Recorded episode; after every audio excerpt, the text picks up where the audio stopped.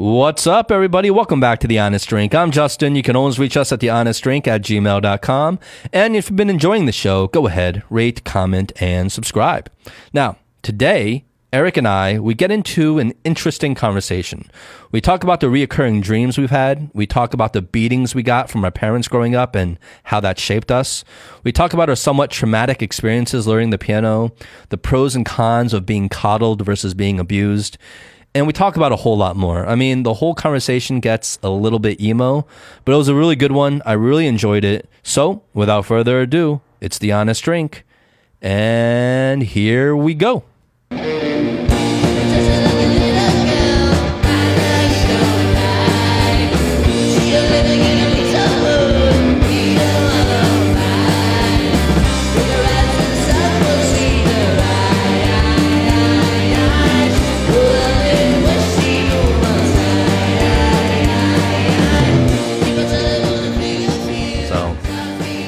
That's kind of like the reoccurring dream. It's a test I can never finish. Yeah. Yeah. Do you think that it's um I want to share mine in a second, but like we talked about you know this mindset of like accomplishment and achievement and then if you don't see progress like of ultimately like time becomes your enemy and we we had like all this the stuff around like midlife crisis right? I think that clip's actually our most popular qu- clip. I mean apparently people are interested in that topic. But do you think there's any connection between um, this type of sense that like we can't finish something or time is working against us versus like our asian background and the way we were raised or even asian culture I I can only speak for myself, right? And I don't think so. I don't think it has anything to do with Asian culture. I think the idea of time running out is a universal um, feeling. It's a universal concern. It's a universal pressure. I guess that's the most accurate way to say, it, right? Because it is it is it's a form of pressure, right? And I think that's universal. Uh, Whether we're thinking in terms of time, as in like the time we have in this life on Earth, or the time in terms of like a particular um, duration of time we have to accomplish something, right? Um, I mean, I think that's what kind of drives that. I mean, at the end of the day, that's probably at the core of every motivation we have. I think if you strip everything else away, it's this idea of I have a limited amount of time to accomplish this certain goal, whatever that goal is. And that is probably the strongest motivation we have behind what we do, yeah maybe. Yeah. So I had this dream, and it's really strange. I mean, I literally had it um, last night, and what I've been trying to do recently is not use technology when I wake up. Kind of like wean myself off of like any kind of technology because when I wake up, like I'm like, okay, I want to look at my WeChat, you know, look at my um, you know heart rate all my vitals like all this stuff right and you want to wean yourself off of that because it's just like we need to digitally detox a little bit because that just sets you off for kind of like repetitive checking your phone all day and then eventually like some days you just check your phone all day it disrupts like anything meaningful you're trying to do because you're picking up your phone like a hundred times so anyways But you, you, you check your, you have the habit of checking your heart rate when you wake up? yeah like my resting heart rate and heart my vitals and stuff How, like that. how often do you check your heart rate, heart rate throughout the day? How many times? I check my workout information and my activity information like 10 times a day. No, but like that's for working out. Like, but like, are you checking your heart rate just like normally? Like, No, I check if you're in the it- office, you're like, oh, no, I'm no, no, check no, my no. heart I check my resting heart rate a couple times a day just to kind of keep track of it. Oh, Yeah, I don't know. I'm just it's it's more like a I wouldn't say it's a bad habit. It's not definitely not a good habit. It's just kind of a habit. It's like, you know, people pick up their phone. But do a lot of people do that? This is the first time I'm hearing about this. people pick But up is this like a common thing? Like people no, I think their- people check different things on their device. Like I happen to check a lot of activity stuff, but people check other stuff. Like the number of times I pick up my phone a day is probably not any more or less than any other person. That the types of things I check it for might be different. you know.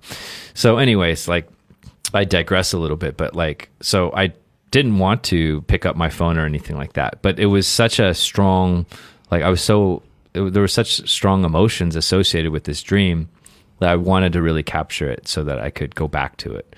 And so um, I, I woke up, and then you know after kind of five minutes debating whether or not I should capture this, um, I went to the living room, got my iPad out, and sort of just captured all of this, right? And I you know I take notes every day. So um, what happened was I had a dream, okay, that I needed to perform um, at a recital. So it's it's really funny because like this whole thing with like what you had last week, right? And As so, a piano recital. Yeah, piano recital. So Mrs. Powell, um, you know, rest in peace. Like you know, incredible lady. She passed away a couple years ago. Who is this? Uh, my piano teacher oh, okay. that I grew up with. Uh, just a really wonderful woman. Um, she grew up in Japan, so she's like very disciplined, but she was actually Chinese. And then she moved to the U.S. Um, you know, early on, and then she was a piano teacher. But she was renowned in Texas as one of the top piano teachers in Texas and even the country. A lot of her students ended up becoming like you know um, professional pianists and going on to like really great careers.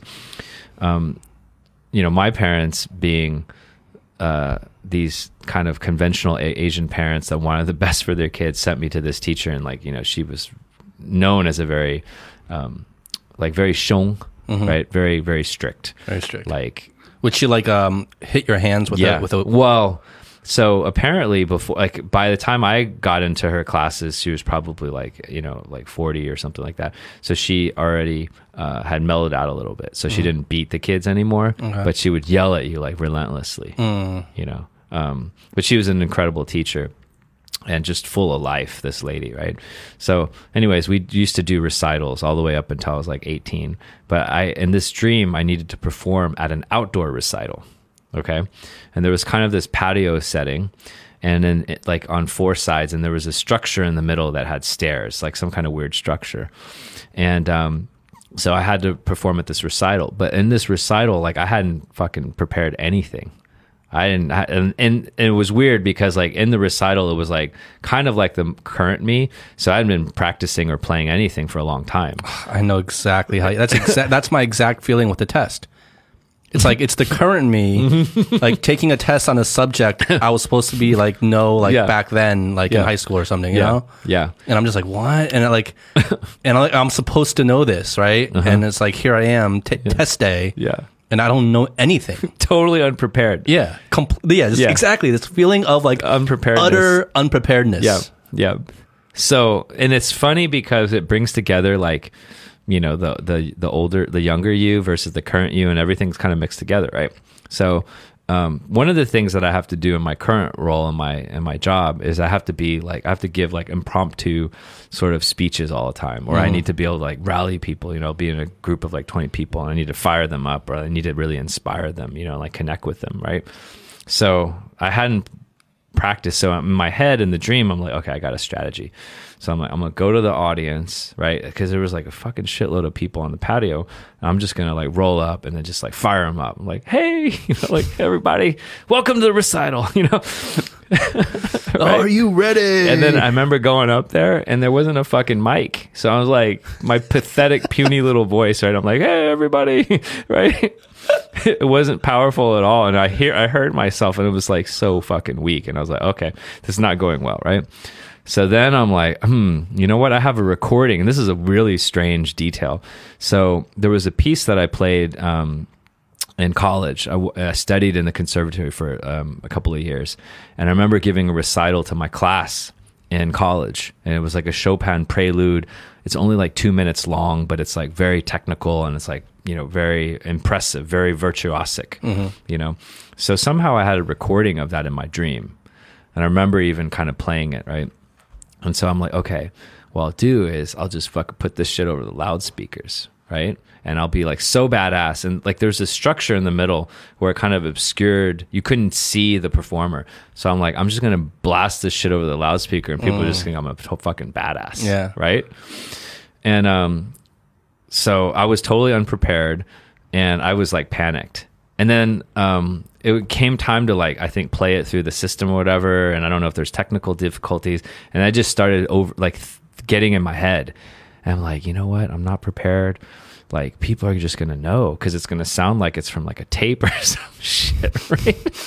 like I don't even have speakers, and like, and they're gonna be like, I'm not playing live, and all of a sudden, like I had this feeling of like I should have been practicing all my life for this recital, and I didn't even practice one second. Yeah. You know what I'm saying? Yeah. It's like it's like you're trying exactly to take your saying. SAT and like and like you didn't even go to like elementary school. Exactly. No, no, no. That I know exactly. those are my dreams.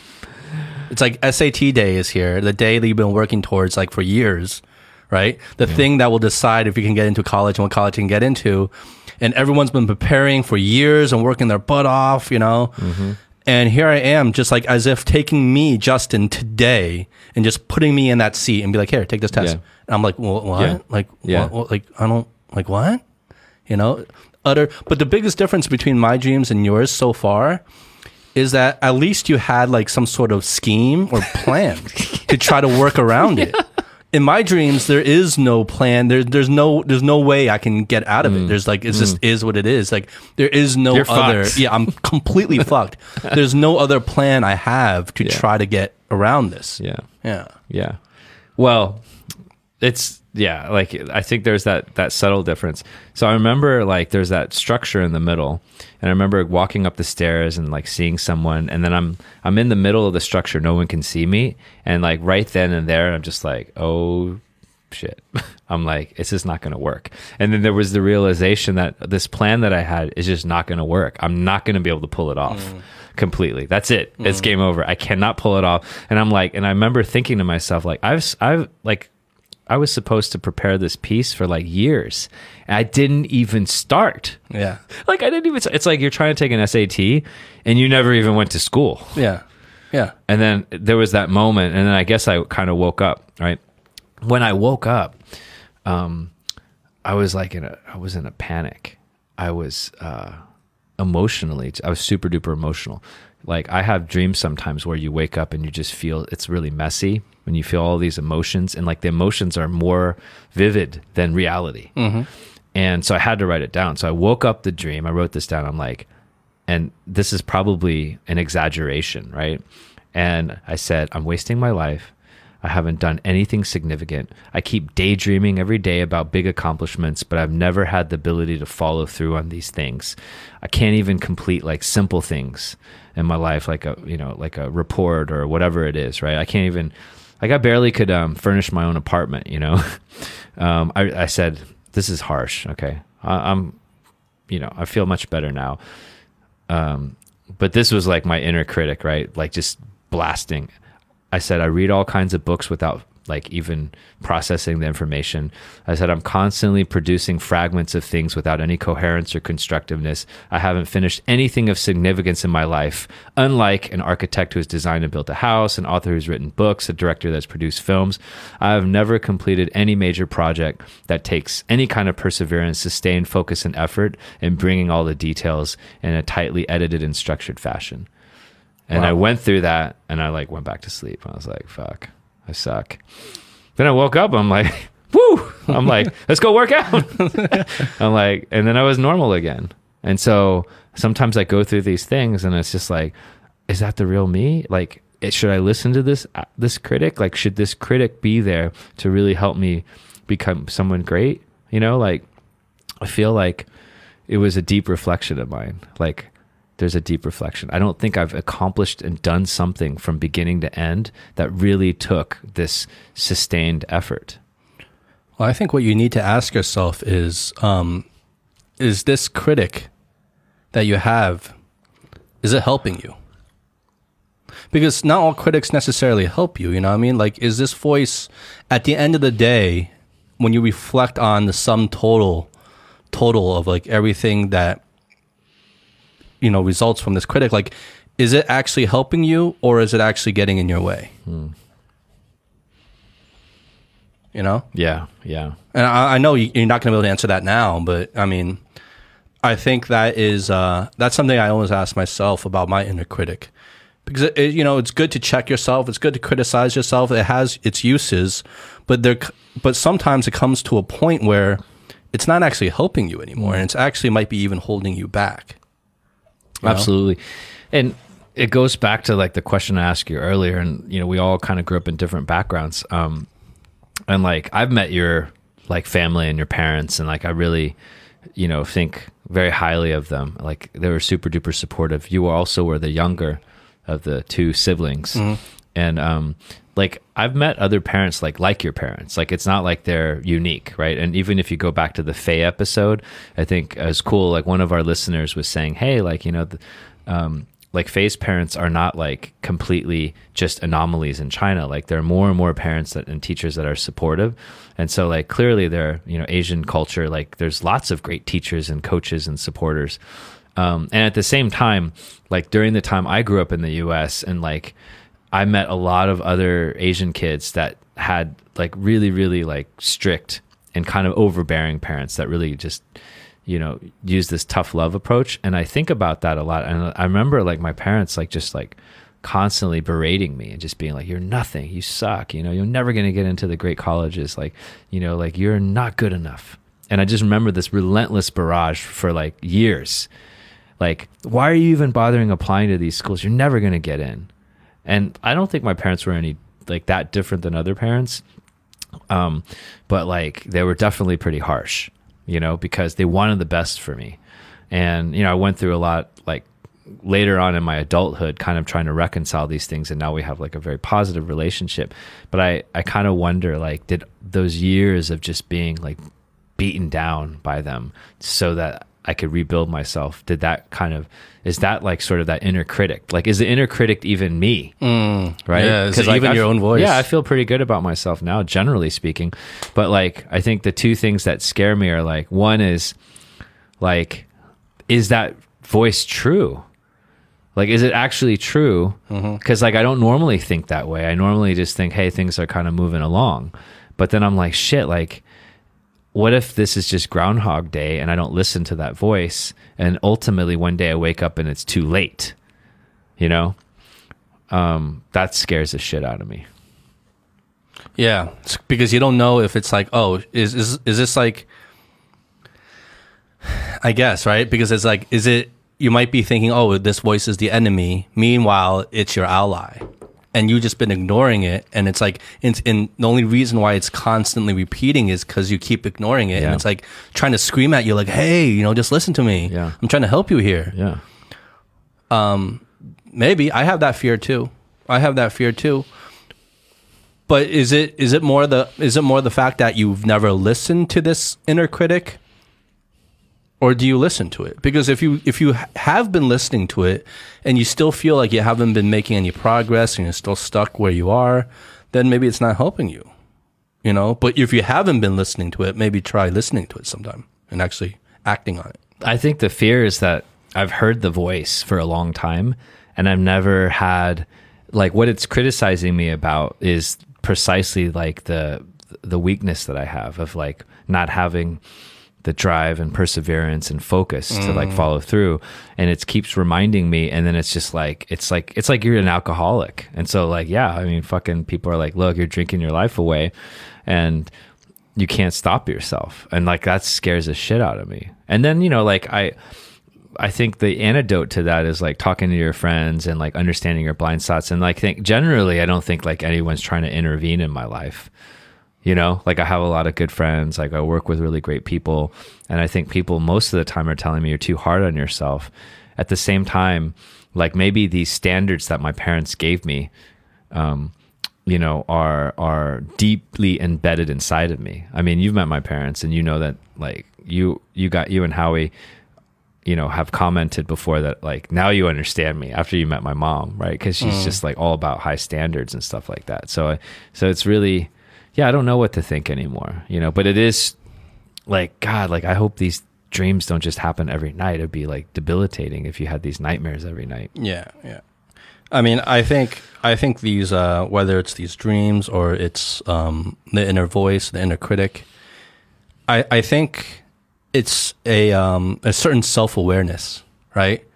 That's what the voice is. It's it's a certain self awareness that you're looking at yourself and you're like, wait a minute, but you know, I haven't really done the things I really want to do. I'm not good at this. I'm not good at motivating my motivating myself. So it's you being like very ultra aware of yourself, like objectively, and being like, okay, well, these are the things I suck at, right? These are the things I'm not doing. Um. So yes, it could be ultra self awareness, but at the same time, there still comes to a point where, well, what does that self awareness really mean? If if you're not acting on it, is it really helping you to constantly be thinking about these voices? Hmm. And maybe it comes to a certain point where you need to find a way to move past these voices to to kind of muffle the sound of these voices and maybe that will help free you. Because maybe maybe freedom to do a lot of these things maybe the motivation comes from i mean it's a little bit counterintuitive but it, maybe it comes from the lack of that pressure to do it. You know what i'm saying? Mm, mm-hmm. Almost. Yeah. Yeah. it, it's uh, it's almost like the idea of like when you treat something like it's work, it's it's taxing because it feels like it's work. It's a chore. It's a negative. But when you treat that very same thing as you're playing it, like it's a game, it's, you're playing at this thing, it could be the same task. All of a sudden, you're almost kind of like you excel at it because all of a sudden, like you get more creative about it, you get excited about it. You know, you you you you, you almost have this like less less pressure to do it, but that less lessened pressure almost makes you excel Yeah. at doing it at the same time. You know what I'm saying? So I don't know.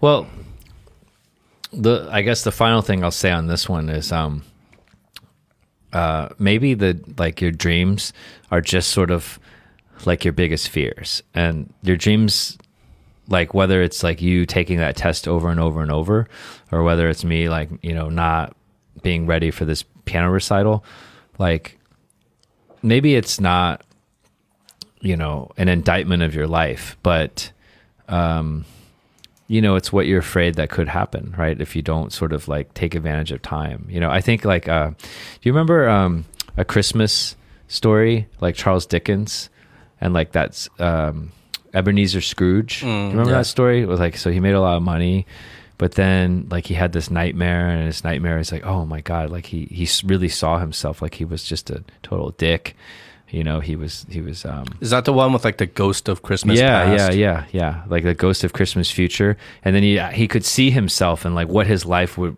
would eventually become, and it was like, you know, he had made all this money, but he was just he was a mean and cruel man, and like he um he didn't care about others and all this stuff, and then he had that dream, and it just freaked him out, and then like after that, he became a good person.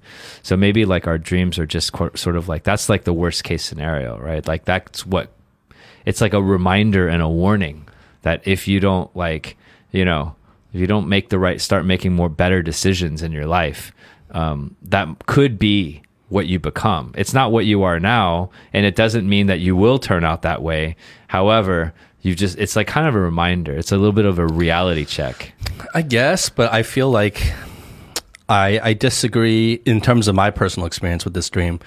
I disagree in that it's not just like this reminder of okay, I'm reminding you maybe this might happen in the future. For me, it's like immediately urgent because I'm already taking this test. It's like five minutes till like the end of like the time to t- to finish and hand in this test, and so like I think it's more about looking at my current situation and being like, you're already failing. You're already at this point of where you're not doing the right things and you're not accomplishing enough. Like you're th- like this is you. This is today's snapshot of your situation, right? yeah And so for me, it is like this like this much stronger sense of urgency about it. And it's not just like a kind of polite warning of the future, you know, possibility. you know what I'm saying? Yeah. Well, that's how it felt. Like absolutely. And I'm trying to maybe just rationalize it a little bit or sugarcoat it a little bit. But yeah, like I mean when I woke up this morning, it was that Charles Dickens a Christmas story.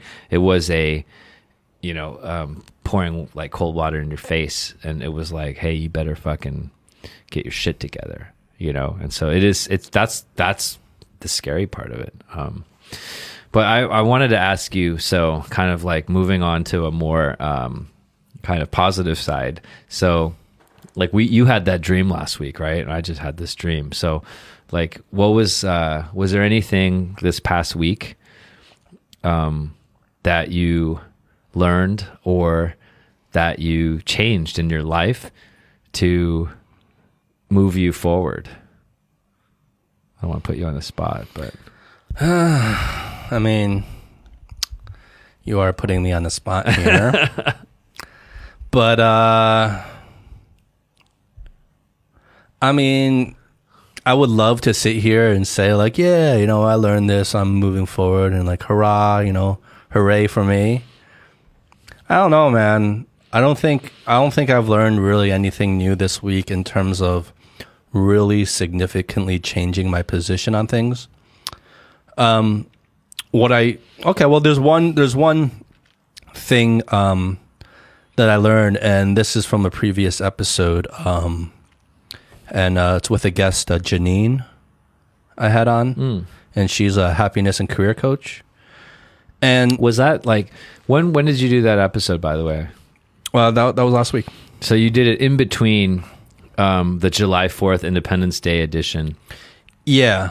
Yeah, but but depending on how I publish these episodes Right. or when I publish the episodes, it might not be chronologically Right, right, right. Yeah. in sync with what we're saying right now. You know what I mean? Yeah, yeah. Um, but it's uh, you know, there's one thing I I kind of took away with um what she was saying, and we were talking about like the correlation between like happiness and success, right? And it's it's almost like we we grow up thinking like it's like the chicken or the egg, right? Like what comes first, the chicken or the egg? You know, like the the eternal debate, right? And I think we think about happiness and kind of success in the same way. It's like, oh, like what comes first? And traditionally, I think we think, okay, well, you have to suffer first to eventually get be successful. And then once you're successful, then you can be happy. You know, like there's this like this order to it, right? It's like suffer and work really hard, right? And maybe you can be successful. And once you're successful, then maybe you can be happy. And that's how we go about thinking about things. So mm, mm. we kind of put this idea of our self happiness on the back burner growing up when we're young. Well, I think maybe a lot of people do who are under a lot of pressure. They're like, my happiness isn't important right now. It's not about if I'm happy. I need to just fucking kill it and work hard, work myself to death, you know, just really break my back so that I can eventually be successful. And then maybe I can be happy. But what she was saying is that there are scientific, uh, there's a lot of sci- scientific data, scientific research that shows, in fact, that it's happy people who are happy to kind of begin with that have the higher chances and higher rates of success in life. Hmm. You know? So it's really interesting in, in that if you just take the evidence from these studies, that it's kind of almost, well, you should prioritize your happiness first because that is one of the biggest key indicators of whether or not you're going to be successful, you know? So I think that really kind of put it in a different way where it's very different than how most of us are grown up to believe. And if we can almost like lighten the load off of our shoulders in terms of this pressure, lighten the the direness, right? The gloom and the cloud above us the whole time. Maybe that will help us achieve success because maybe that actually elevates us and actually empowers us to actually do more things, to do the things we want to do, and to actually excel at these things. Right? Mm-hmm. So maybe it's not success has to come before happiness. Maybe happiness comes before success. So that was kind of like something very profound. I'm not saying I, I fully agree with it. It's, it's but it's something I, I'm thinking about right now. It's something that's definitely it's a new perspective that really kind of that I'm really thinking about right now in terms of okay, maybe there is something to that. Maybe maybe this is sort of like something I have to try to practice, right? And it's not happiness in terms of like, oh, just go fuck around and party. I mean, that's not really happiness. We're talking about, you know, happiness in terms of a lot of things we've always talked about on this show, right? It's not the kind of trivial things. That's not real happiness. But it's about a certain sense of self-worth. It's a, it's having a certain sense of self-confidence. It's having a certain positive mindset and outlook on the world and yourself. I mean, that is happiness. Happiness is not necessarily about the things you've done. You know, going on a yacht party with your friends and taking pictures. That's not like that's a happy moment, but that's not really happiness. Yeah. Happiness comes from internal, despite what you're doing, right? It's a, it's a mindset. It's an attitude. It's a choice. So I think that's the kind of happiness I'm talking about. That maybe that comes before success. That can that can help you gain success instead of thinking you have to be successful first in order to be happy. Maybe So- we're going about it the wrong way. You know, that's all I'm saying.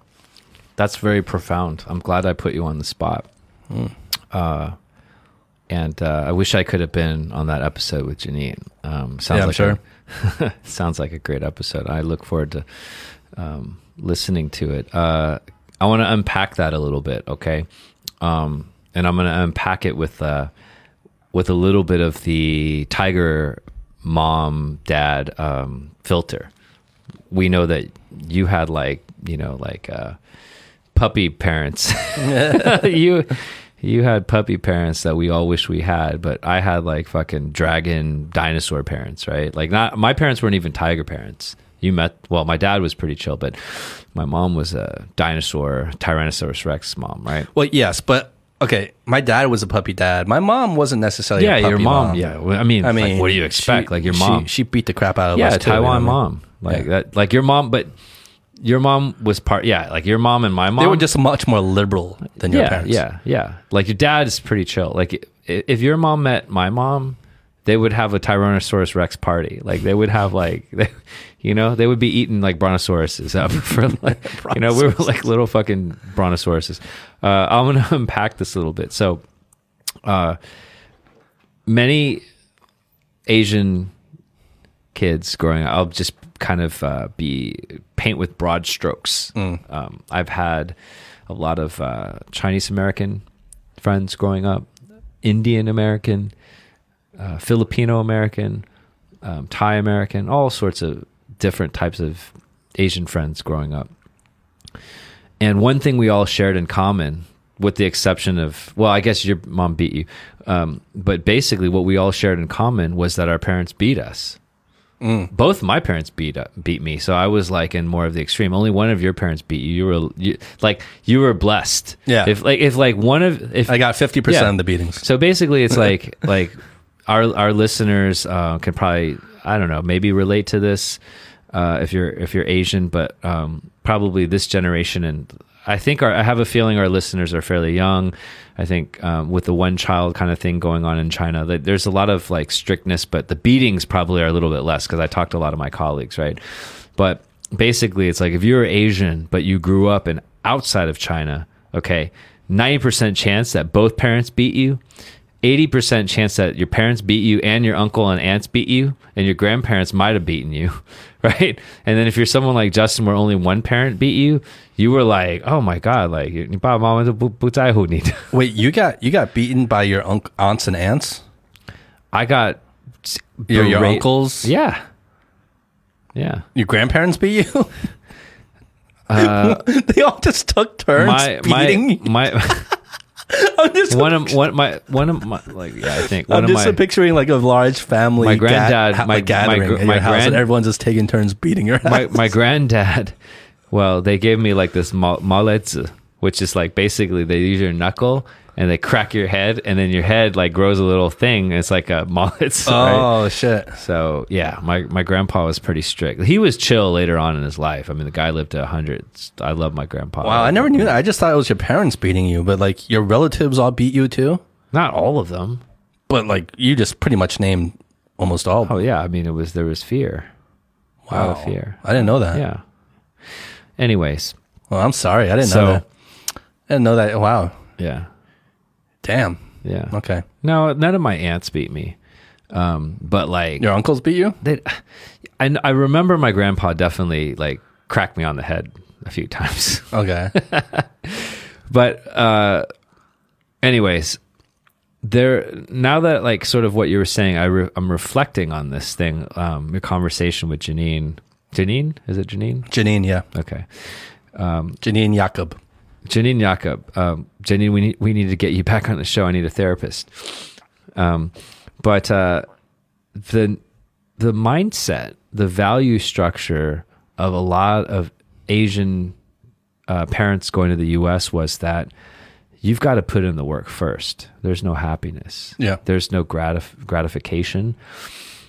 You've got to put in the work first. And when i think about it like it, i'm kind of reflecting. It's like if you make the sacrifice because they made tons of sacrifices. Their parents made sacrifices. They grew up during tough times which is not unique to asian people. If you look at some of uh, like americans like just that have been in america for a long time and you talk you know people talk about their grandparents or great grandparents the same thing right? Yeah. they're just much more hardcore.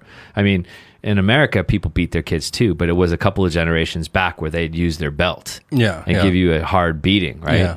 So it's not unique to Asian culture, but you know, putting in the work first. And I don't know if that really worked on me. Like, it might not work on all kids, but like I was more about the gratification first. And I was someone who, if I really enjoyed doing something, I'd be great at it. Mm. But if I didn't enjoy something, I would suck at it. And Yeah. I still have this fear. And so there are things where like I'm constantly, avo- I, I've avoided things my whole life, right? I've avoided them. And then you know what happens when you avoid things? They just become monsters Yeah. in the closet. Like it, it's a small little bug and it becomes a monster. So I, I really appreciate what, what you said about like people who end up starting out happy in their life end up working harder and becoming really successful because it's that pressure of like trying to do something that you don't want to do because it's always been framed in a way where it doesn't matter if you like it you gotta fucking do it You gotta suffer. yeah you first. gotta suffer and like I- that's the cost. but if it's only suffering, like I've built this thing up, this monster in my head where if it's only suffering, I don't want to do it. And so, like, my dream is about all of these things that, like, I've suffered for and I never found any kind of like joy in it because I was so scared and fearful of this thing. Yeah. Where there actually was joy in it. But it but it was like piano playing I was about to say the right? exact same thing. Like That's I like actually love music, Yep. but it was taught to me in a way that was like there, like all the joy was sucked out of it, and it was all about just like you got to fucking practice, you know, x amount of hours a day. We bought this expensive piano, Yep. and so I think I've turned a lot of things in my life into like it's just suffering, and the change is. I have, and I have to teach myself this because my default mode is to view everything as suffering. Is that to say, hey, let's just have some fun. So, like the podcast is definitely something where like I have this this this struggle in my head sometimes, right? And I think it's gotten better and better. Like having a podcast is a fucking fun thing, but you put so much pressure on yourself that you've got to deliver that it's not fun anymore. And we've talked about this in the early episodes. Like part of the reason why we drink is to just like let go and loosen up and not be so like um pressured by it. But like I definitely like the first 20 or so shows like they ended up great, but I felt a lot of pressure. And it's only recently that I've started to find more and more joy. And like, you know how I get all obsessive about our goals?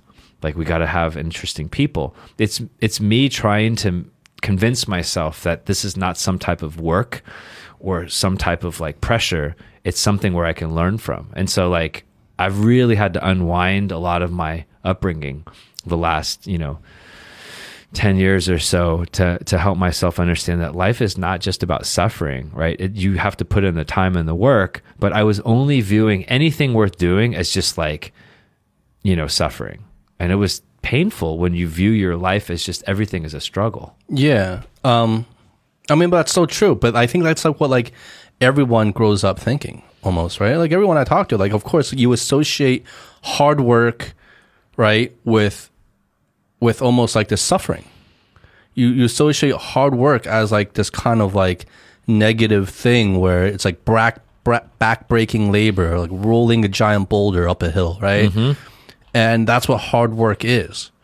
But hard work doesn't have to be that. You Yeah. can work hard, but love every minute of it, every second of it can be hard work, but you can be having the best time of your life doing it Yeah. right? And I think that's what we have to find. And yeah, I know it's a lot easier said than done.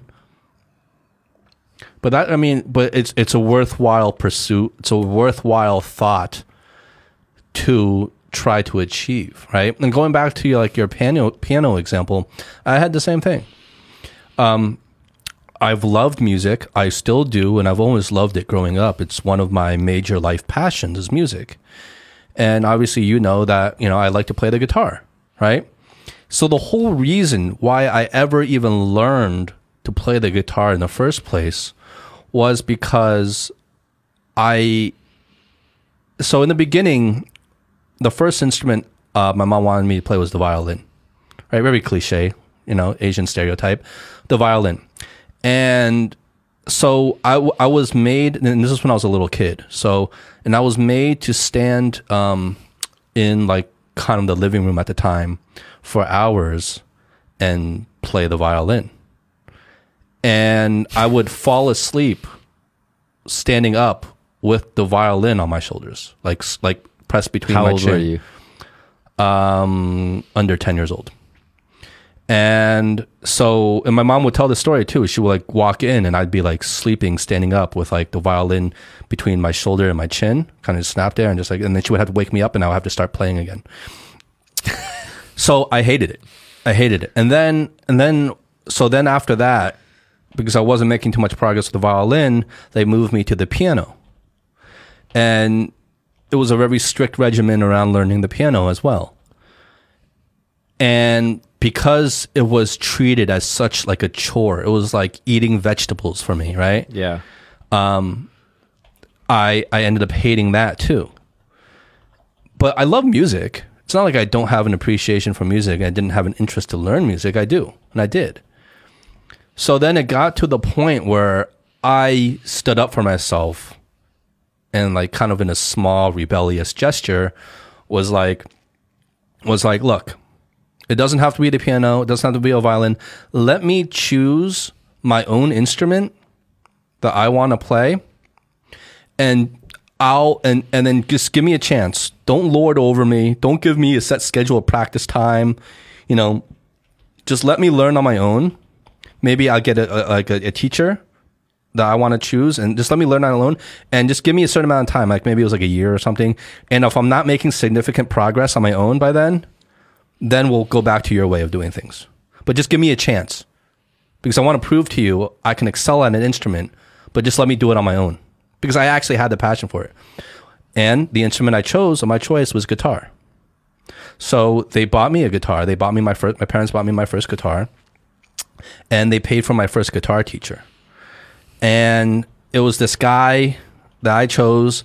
In um, and he was just this old guy. He wasn't even really a legitimate guitar teacher. He was just this old guy in the attic of this rundown house. Like we would sit literally in attic. You would have to hunch down to even go in and he would chain it was like small ass room it was just me and him sitting there in these on these stools and he would just chain smoke in front of me just chain smoke right and but like it was really cool because he would be like he'd be like what do you want to learn i'd be like oh uh, i want to learn this song and he'd be like and then boom he'd start playing it right away right he would and i would bring in cds right so at that time green day was like a really hot, you know, like the Dookie album. That, that was, was a really hot band. So I brought in like my Green, uh, my uh, Green Day CD. I would bring in a CD player too, and I would play him the songs that I wanted to learn.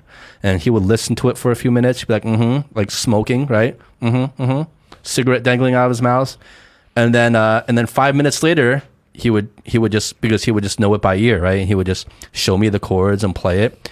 And we would play the songs and I would learn like kind of the songs, how to play guitar so after that for a while then i started just practicing on my own learning songs on my own and my own you know and then and then it just became this thing and then my parents left me alone after that because forever until you know i i, I just started picking up the guitar i started excelling at the guitar right later i was in a band and everything and it just became my thing right and it became like a really positive part of my life so i mean I'm th- all these memories. I haven't thought about this and you know since I was a kid, but like you know all these memories are kind of flooding back now because of what you just said about like the kind of the piano thing, and I was just thinking how that kind of just really spawned this whole cycle of me like eventually learning the guitar. I probably would never even have thought to pick up the guitar had I not disliked playing the piano so much, you know? Yeah. Yeah. But now I regret not being better at piano. So, Yeah. you know, what does that go Yeah. to say? I well, that's that's a great story. I I um I don't know if we've tapped a lot into like our childhood and stuff like that, but I think it's a great story. It reminds me um I can't remember if we talked about this recently, but Father's Day was uh, June 21st, right? Shout out to uh, all the fathers. Um and uh you know, like one of the things that happens with fathers is that um are we being rec- are we No, no. do we no, lose something No, no, go ahead. Because i think this is some good content uh Yeah, no, I know. I was just, I was just pressing this button. okay. yeah uh one one of the things you know like fathers kind of get the short end of the stick right like moms always get the best gifts moms always get like all the good shit right like you'd never miss Yeah. like mother's day Yeah. like birthdays and then fathers are just like you know they get the short end of the stick like oh you know and then or like you know for like um chinese americans or asian americans like you're like my father has this like nongli birthday so it's not even like on the normal calendar we don't even know when it is Yeah. so like like literally like five days after my mom's like, Oh yeah, it was your dad's birthday like five days ago. I'm like, Oh, too late. you know? And like what do you get him, right? Um like there's only so many iPhones and you know, I mean those are expensive gifts. So uh like I gave him this thing called Storyworth this year and I heard it on um like a podcast. And Storyworth is basically like um you know this this company uh, that started a few years ago, and they just come up with like uh, questions that you can ask, you know, your parents, uh, like your dad or your mom, and they're just really really cool questions. Like they curate like hundreds of qu- awesome questions, like about their childhood, you know, about parenthood, about everything that like you would want your kids to know about their grandparents, like about like think about your grandparents or great grandparents, mm-hmm. right? And like all the things you want to know about your great grandparents, but you didn't get a chance because no one thought to ask these questions.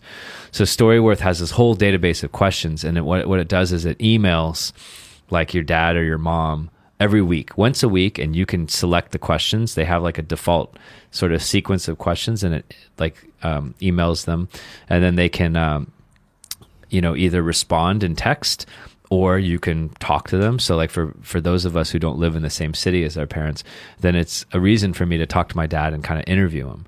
And i've always wanted to do this. I always wanted to interview them and get them on video and all this stuff but this is like now like a formal like subscription and so then it all gets tracked and into their system and then at the end of the year you know like it goes into a book and you can put pictures in and all this stuff right and um, one of the categories of questions of course is like their childhood and what they were like um, and there's another one that talks about like parenthood, right? So like a couple of questions they had that are really interesting are like, what are some of the choices you made about how to raise like me or you, right?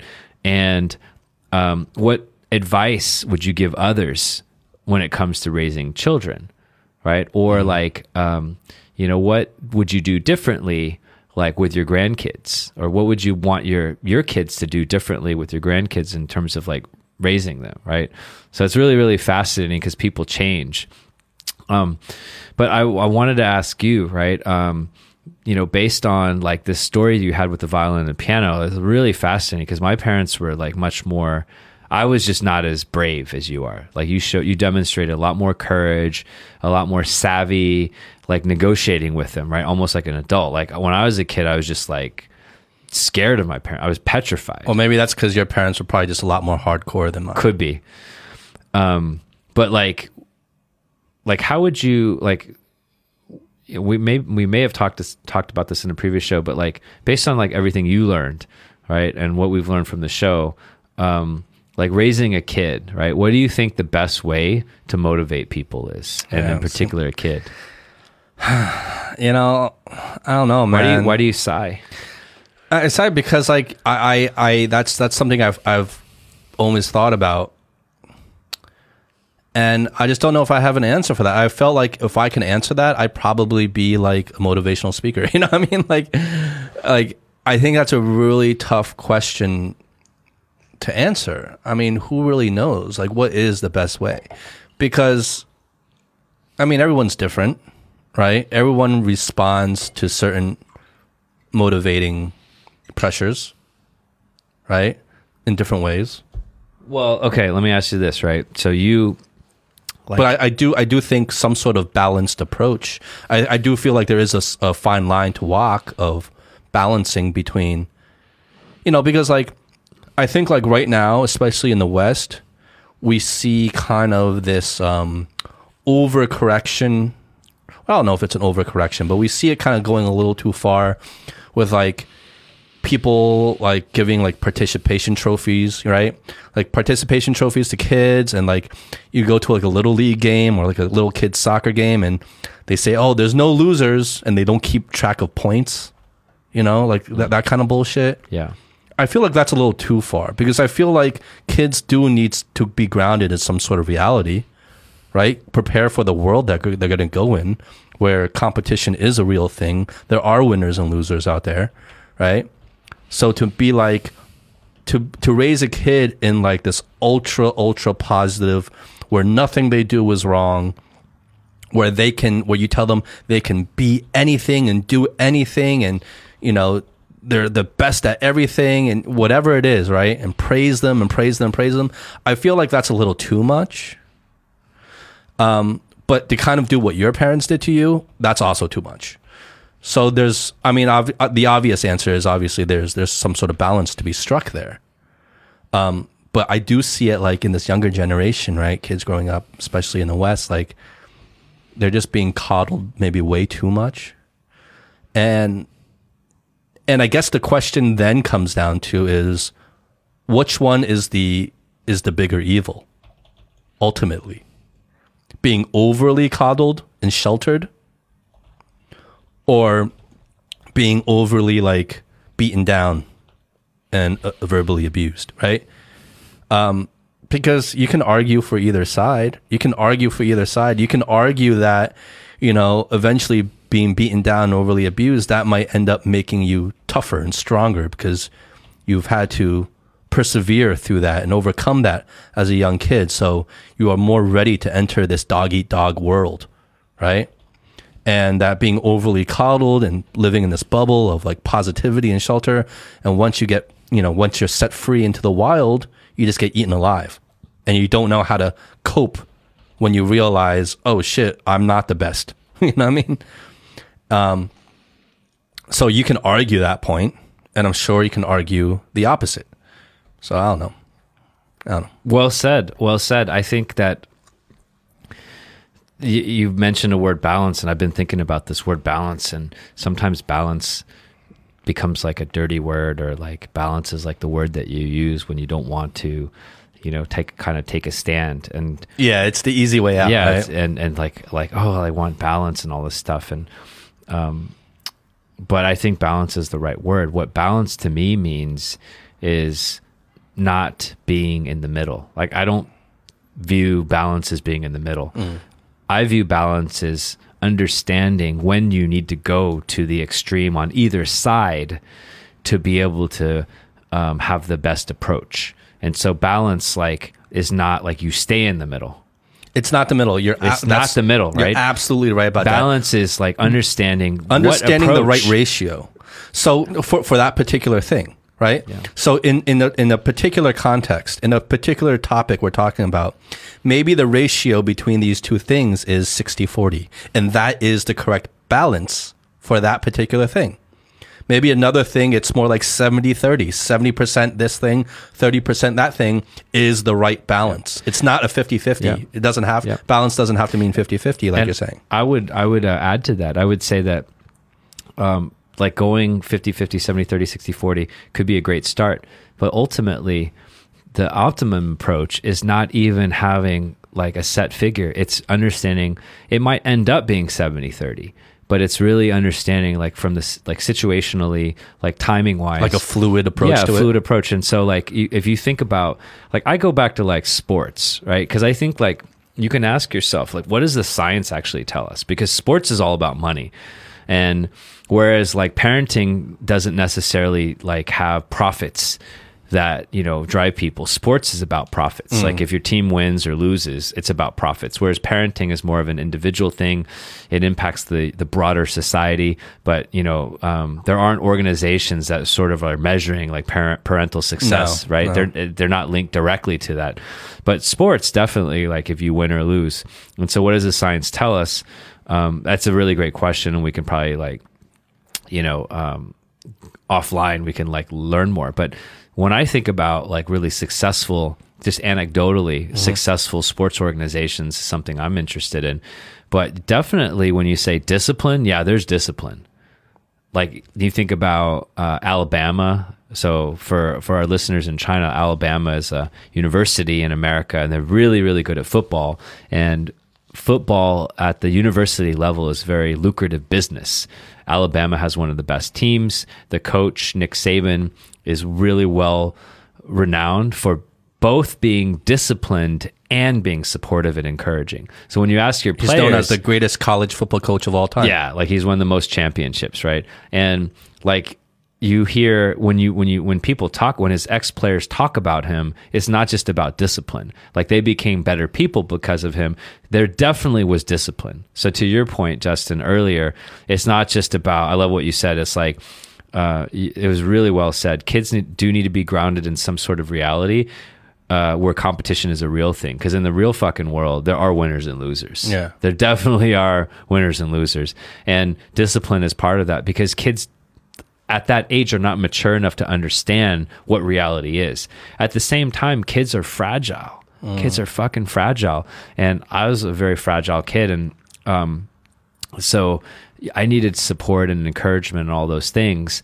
I and then like when you think about your own style, because leadership is another thing. It's not just about your kids, right? I don't have kids yet, um, but you know, you work in organizations where you have leaders that inspire you, and of course, there are people that are newer in the organization that you're trying to encourage. And I would say sometimes I default to this encouraging approach because I understand. I, I just have all these memories of like getting beaten down and you know verbally abused and all that stuff, and so like I I'm very thoughtful and intentional about trying to be more supportive and encouraging. But sometimes, you know, when I kind of snap, then that other side comes out of me. Mm-hmm. But I think like you know, like there's not a one one size fits all approach, and there's not a one size fits all even for an individual. Like sometimes you just got to be hard on the person. There has to be a when I think about the best leaders that I had, definitely there were times where I got my ass handed to me right? But however, most of the time it was encouraging. And so I think like that's what balance is. Balance isn't 50-50. Balance isn't even like 70 30 80 20. Balance is like there is this uh this scale where you move back and forth based on what situation. And if you need to get you know, if you need to get an ass whipping, you get an ass whipping. Mm-hmm. It's just that, but you shouldn't be getting an ass whipping every single day. And you shouldn't be like sugarcoating and getting cookies like fucking all your life. You know, it's got to be a combination. That's a really, really good point. Yeah, I, I wasn't thinking about it in terms of that, but that's so true. Like There's no formula. It, it, can't be a static formula. It can't be a static ratio where it's always 70 20. uh, I mean 70 30, 80 20, 50 50, whatever it is. And like you said, it's a sliding scale. And depending on the situation and and what the context is, that scale can slide from one extreme to the other very Yeah. quickly Yeah. right? Yeah. But it, but the point is that it's always sliding. It's never fixed and static in one position. Absolutely. Right. Yeah, and I, I found like, you know, one thing that I just thought about in this conversation is like, if you were to do like a word bubble for us, and like, basically, imagine you did uh, a word cloud for everyone over time. Now we've got you know our stuff recorded, and so imagine like we've you know like let's say that we find some success like uh, with this podcast and we do it for another 10 years or something like that right? I'd love to I, there's nothing that would give me more joy than doing that. And imagine we did like word clouds imagine how your vocabulary changes I Well, what's I- a word cloud again? Uh, okay, let me try to think. So, a word cloud is sort of like you take all the words that, like, let's say a politician says, and then you create like a map. So, like, let's say that, like, you get um, there's some politician, right? It's often used in terms of like a politician or a leader to understand what they're thinking. So, imagine like you took their speech, and sometimes they take a speech and they like um, they give you like a map right? A visual representation of like the top 20 words that they spoke. Mm. And then like the more they speak certain words the word gets bigger. Mm. And the less they speak it gets smaller. So then you can see like what was the theme of what they're trying to say. I see. so imagine you did like a word cloud for us over time. Like you could like there, there's a lot of things you can measure. For instance like if i use a lot of like negative gloomy words over time then you could see that maybe my mood and my emotions were going in one direction and then if you saw like some motivational speakers maybe like everything is like happy satisfied whatever they've even done stuff for like um you know, like people like Steve Jobs or, you know, like that, where they can see, like, okay, he likes to say certain words and they're always like outstanding, spectacular, phenomenal, right? So imagine you did like a word cloud for us.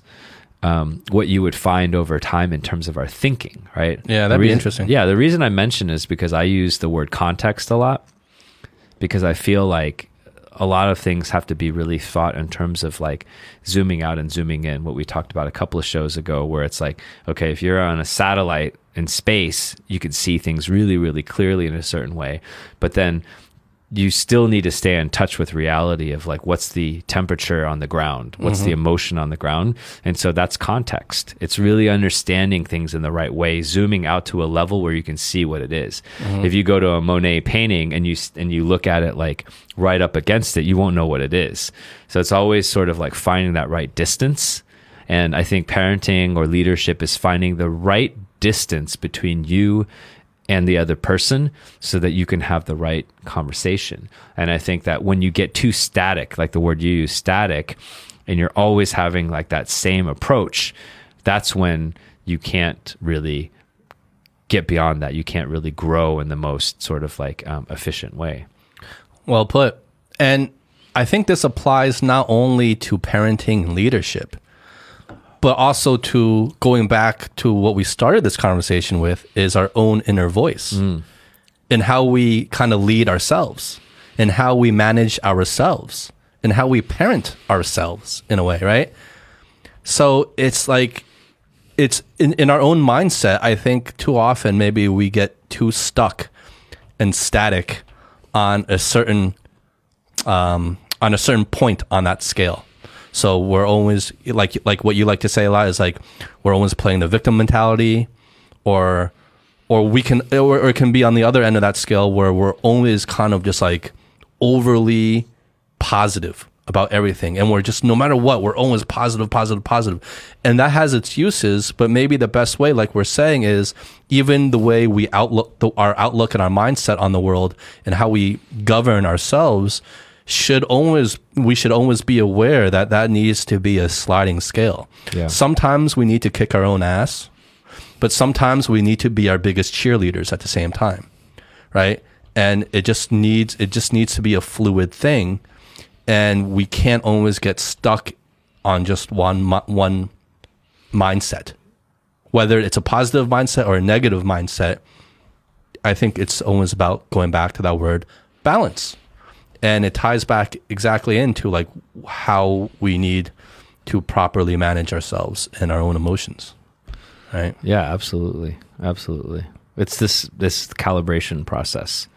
but it's hard right because we we just we feel like our outlook and our mindset is so is so connected to like our identity almost right like like there's almost this sense of like my identity is my mindset my identity is my like emotional state almost so you have this like kind of you have this uh, sense of like self where I am a positive person.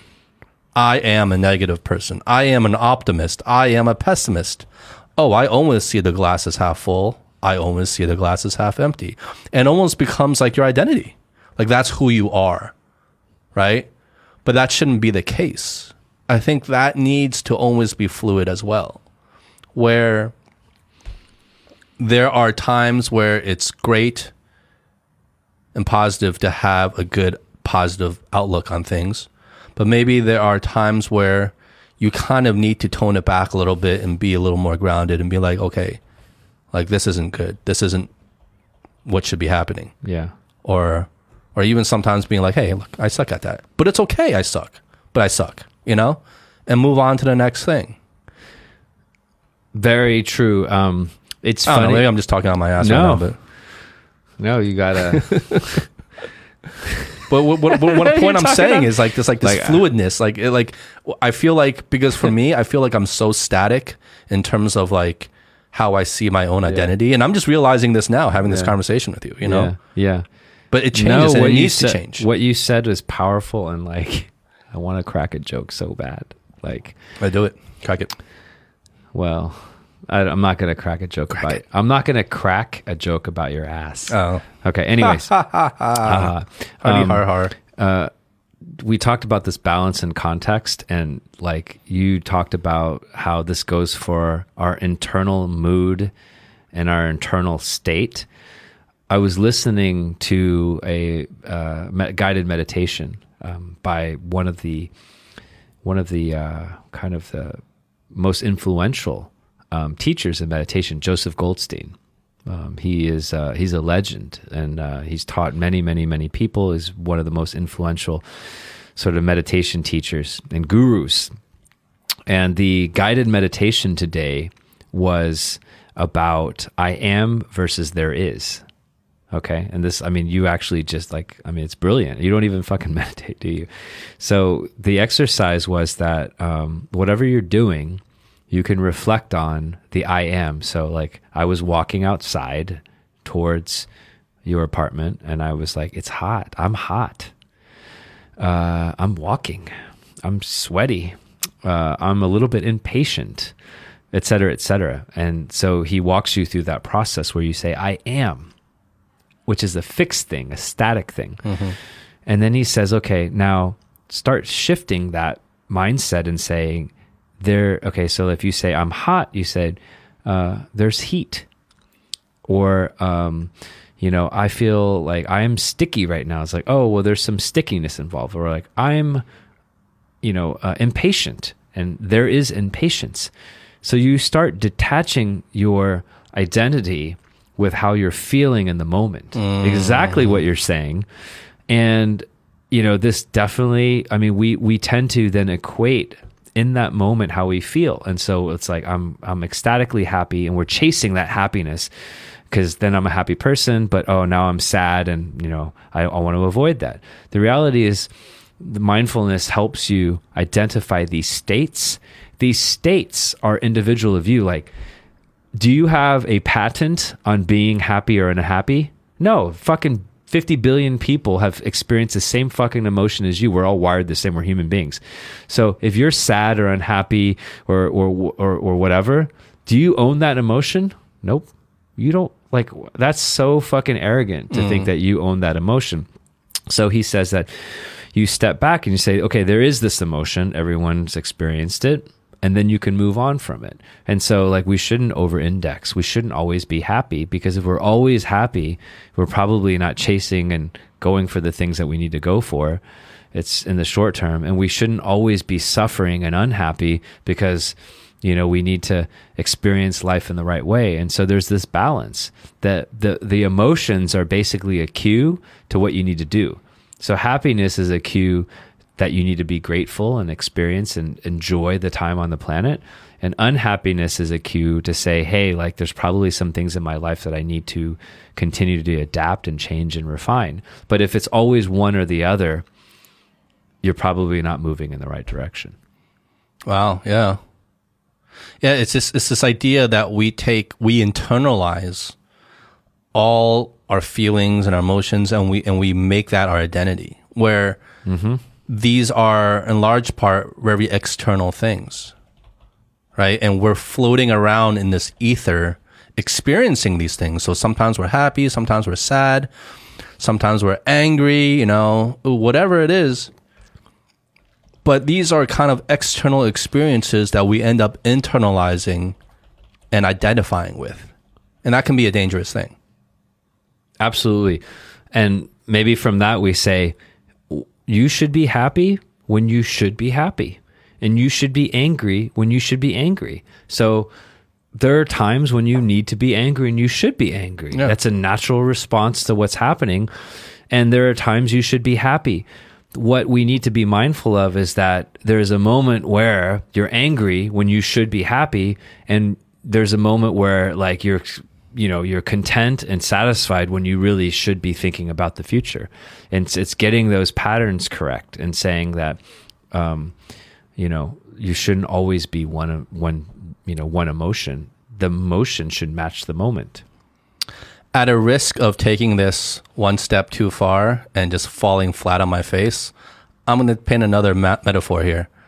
It's like it's like we're a water molecule, right? Let's like we're a molecule of water, and we can't identify with a particular state that we're in, whether we're in a gas state, a liquid state, or a solid state, right? And so, depending on the temperature of the environment, which is like these different experiences we go through, sometimes it's hot, sometimes it's cold, sometimes it's room temperature, right? We go through different states. We either freeze and we become ice, which is a solid, we evaporate, which becomes a gas, or we're in room temperature where we're a liquid. But we can't identify ourselves as always one state because it's completely dependent on the environment we put ourselves in, right? I don't know. That's that's perfect did I fall flat on my All right. face? no alone? it's great this this um this whiskey had some ice cubes in it it's got liquid and- yeah. Well, now now it's in the liquid state. and it's got some incredible whiskey whiskey uh, vapors so cheers to that Cheers. all right dr yang that's pretty strong Just call me Justin Goldstein. What was his name? Jeff Goldstein or which one the the the, the meditation guy that you mentioned? oh uh, joseph goldstein Joseph Goldstein. All right, jo- all right, uh, Justin, Doctor Justin Goldstein. You know what was really Rogan? funny, though? Rogan. You know what was really funny when you were saying like, oh, this like you had like you were gonna you were about to introduce like this guru of meditation, this like this this crazy guy. I was about I was like expecting to hear this like really exotic name, like either like an Indian name or some sort of like really exotic name as like a gu- meditation guru, and you were like Jeff Goldstein. Well, I'm like, oh, okay. yeah. all right. Wow, that was good. I had a lot of fun. You know, like um, you got to find ways to get into this this this state of joy and fun, and you got to just figure out how you get yourself in there. Like whether it's through being curious, open minded, learning. Like the same thing can be fun. The same thing can be suffering, depending on how you look at it. Yeah.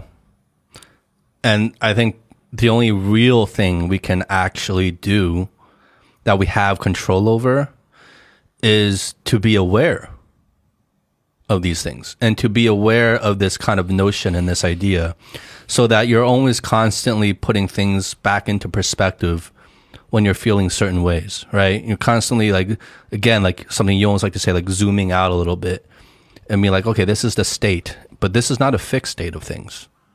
You know, this is not my identity. This is the environment I'm in right now. This is the circumstance I'm in right now. But that's right now. And that will always change. Nothing stays the same forever. And just the only thing we have control over, we might not always have control over the, our environment and our circumstance, but we do have control over being kind of aware of this of this reality that we're living in, of this matrix, let's say, for example, that we live in, and understanding that we can't always internalize everything, you know? Absolutely. Um, I think you I don't know have, uh, you, you know, uh, I would say like in in your um, resume of accomplishments this last year, not only have that's a short list. not only have you That's on the Post-it Not note. only have you produced what I think is a pretty cool podcast, you've also developed uh, Joe Rogan esque um, hosting skills.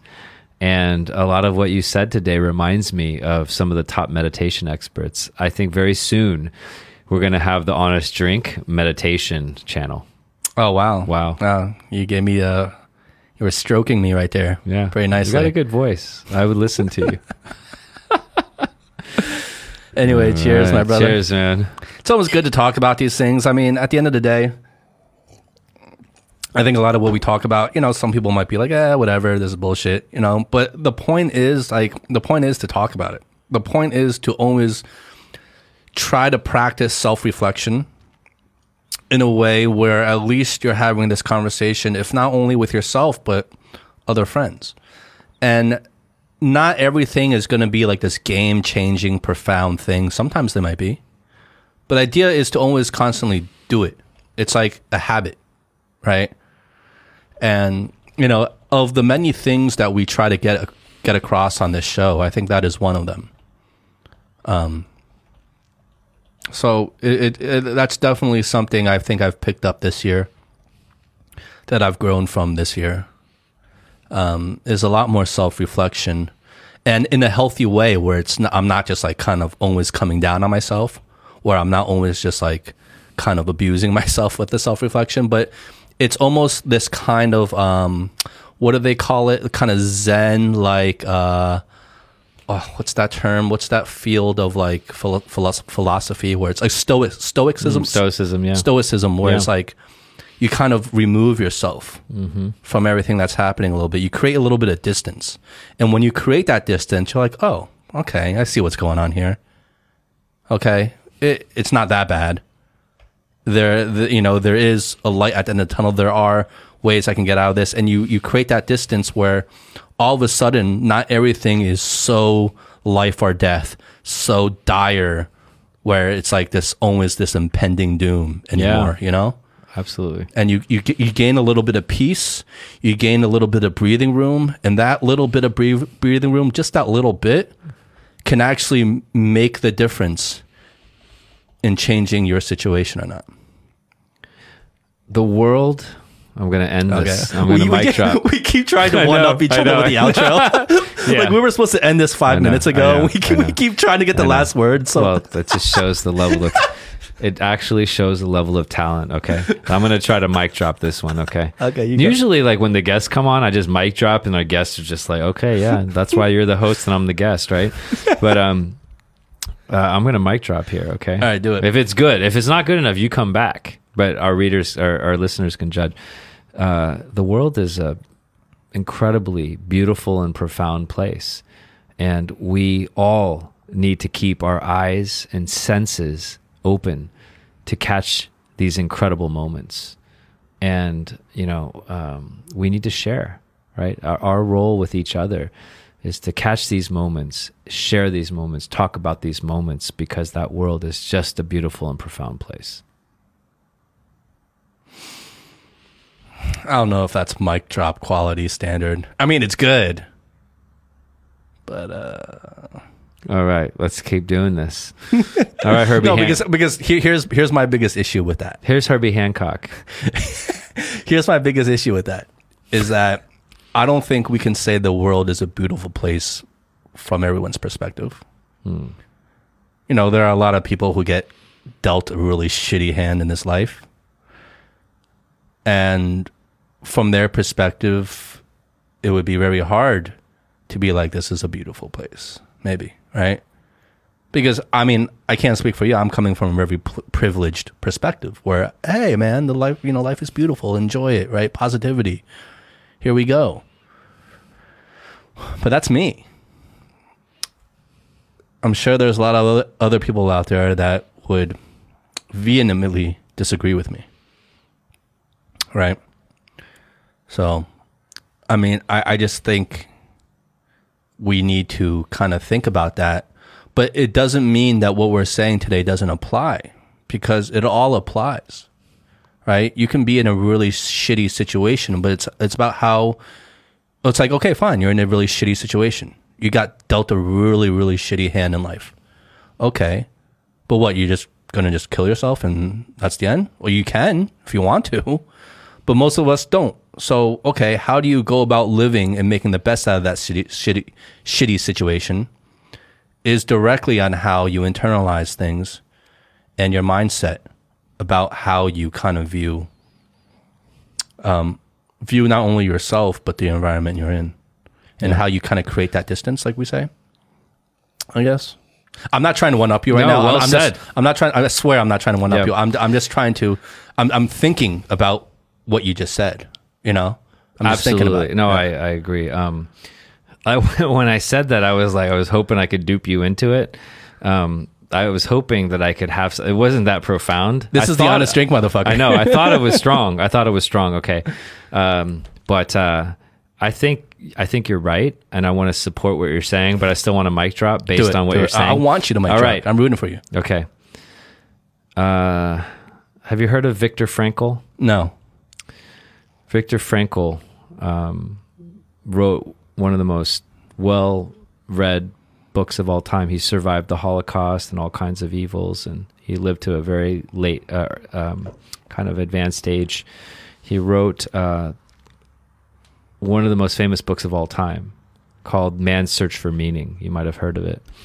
Um, and I mean, he went through stuff that like no one, ordinary people don't go through, right? And he was lucky, and he survived, and he survived with his values and his beliefs. Um, it's an amazing work. It's an amazing work. Like it's you know like Anne Frank's diary, right? But this is another one, and uh, he talks about like all the suffering and like I mean he saw death in the face. Like everyone died, his entire family, like everyone, death, not just death, torture, suffering through the Holocaust uh, I was just looking through my notes. Um, I think I can mic drop this one. So he says, um, forces beyond your control can take away everything you possess except one thing your freedom to choose how you will respond to the situation. You cannot control what happens in your life to you, but you can always control what you will feel and do about what happens to you. I found that very profound. Mic has been dropped. Boom. Cheers. Cheers. That was good. I know you got a dinner to go to, so it's okay. Anyway, got anything else? Got any more mics to drop? No. Mics to drop? No, Dr. Yang. Okay. Then we'll end it here, folks. Yeah. That was a good one. I like that. I enjoy talking to you. I do too. This is one of the rare moments I actually enjoy talking to you. I know. It's crazy. It's really crazy. Anyway, folks, we love you. That's it for today. I'm Justin. I'm Aric. All right, guys. All right, peace. Bye. There is a